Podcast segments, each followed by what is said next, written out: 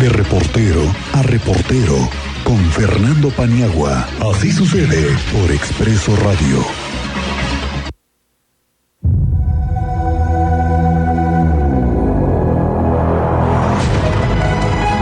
Maestro Fernando Paniagua, ¿cómo te va? Muy buenas tardes y bienvenido.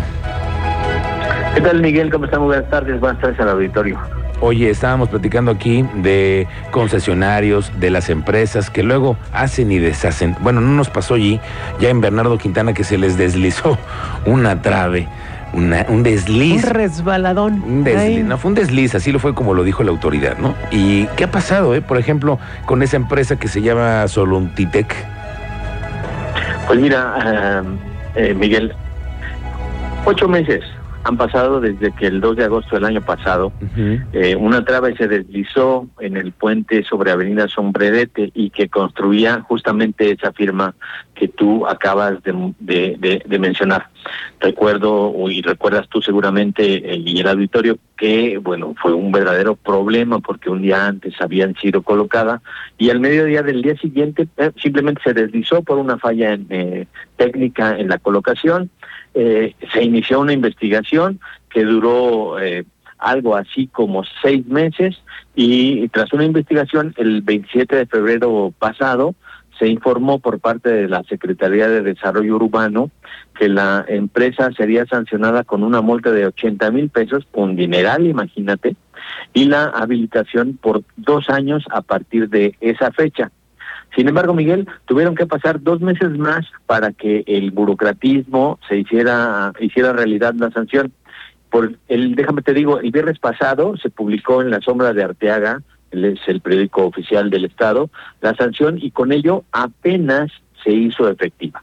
Esta sanción, que tiene su fundamento en, el en una serie de articulados eh, que eh, lo justifican eh, de la ley y el reglamento interior de la Secretaría, algunas otras eh, cuestiones que tienen que ver con la ley de obra pública.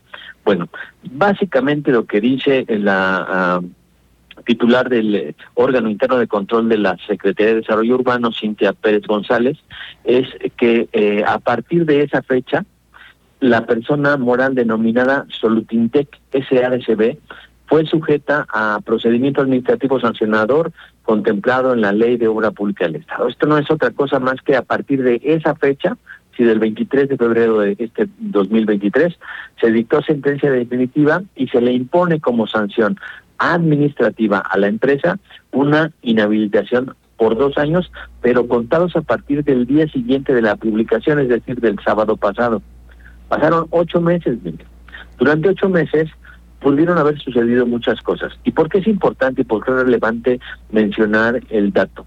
En estos ocho meses, la empresa Solutintec SADCB eh, pudo haber obtenido contratos con otros gobiernos eh, municipales, con Claro. el gobierno federal, con el mismo gobierno estatal, eh, por uno, dos, tres, cuatro, cinco años, porque no estaba inhabilitada sino hasta el mes pasado. Incluso eh, eh, en la sanción que se publica el, el viernes pasado, queda perfectamente claro, claro que eh, si todos aquellos contratos que firmó previo a la publicación de la sanción eh, pueden seguirse cumpliendo y deberán terminarse. Entonces me parece que eh, podremos pecar de quisquillosos, pero el dejar pasar ocho meses para sancionar una, empresa que resultó evidentemente incapaz para realizar una pública segura, eh, eh, habla de eh, que la burocracia no le ayuda a la eficiencia en la administración pública.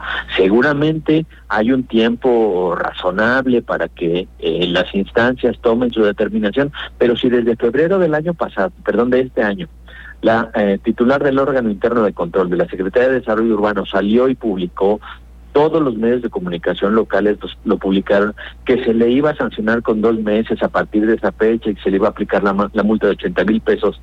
Y no se hizo pública eh, oficialmente, eh, como debe ser en el órgano en el órgano oficial de información del gobierno estatal, sino hasta dos meses de- después, me parece que eh, sí habría que eh, solicitarle a la Secretaría de Desarrollo Urbano una explicación de por qué sucedió esto, ¿no? Claro. no es no, no creo que sea tan difícil, no conozco los pormenores de cómo se lleva a cabo eh, la, el ordenar una publicación en la sombra de Arteaga, pero entiendo que por hay, cuestiones de urgencia que de un día para otro, eh, y, hay ediciones especiales de la sombra de Arteaga que se hacen de un día para otro, entonces dejar pasar dos meses sí resulta, por decirlo menos, eh, sumamente curioso, Miguel. Curioso, sí, y como dices tú, además se dejaron correr tiempos en los que esta empresa pudo haber tenido otro, otro tipo de contratos y otro tipo de eh, negocios en los que no se verificó eh, la calidad con la que trabaja. Ya la vimos, ya nos dejó expuestos aquí con un asunto, ¿no?